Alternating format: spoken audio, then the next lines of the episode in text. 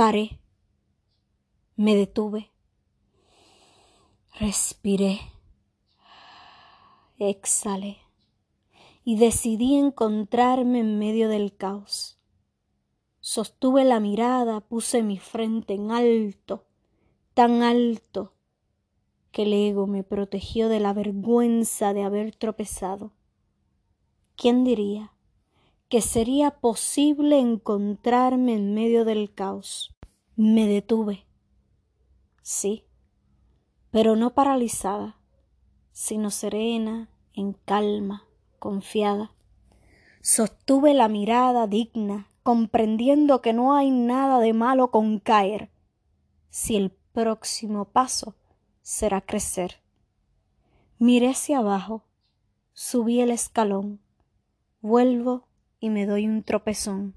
Y cuando pensé que el caos terminaba, se apaga la luz y se vuelve confusa entre la bruma del no saber, entre los constructos sociales de lo que está bien, y volví a encontrarme, pero esta vez sin el prejuicio del tropiezo, con un nuevo aire, con un nuevo comienzo, porque nunca está de más volver a comenzar, y volví a levantarme, a calmarme.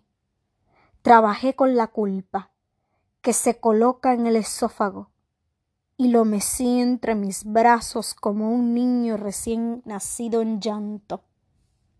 Le canté una canción de cuna, la misma que me cantaba mi madre.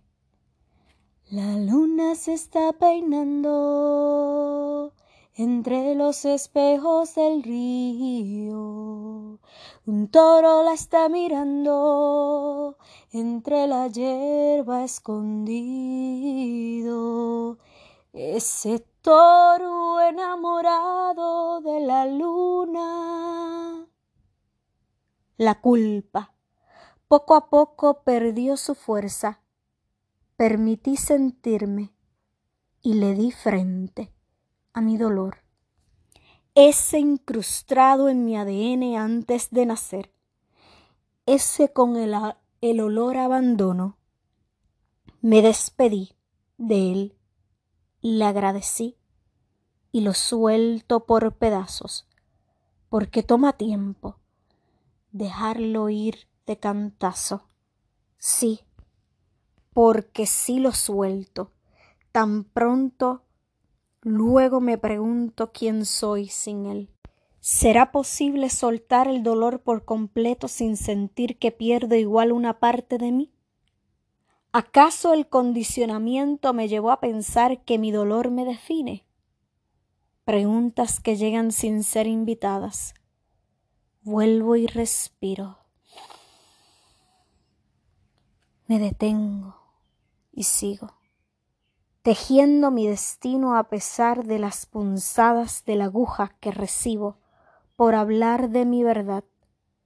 Acuno mi dolor, respiro, me detengo y me encuentro en medio del caos.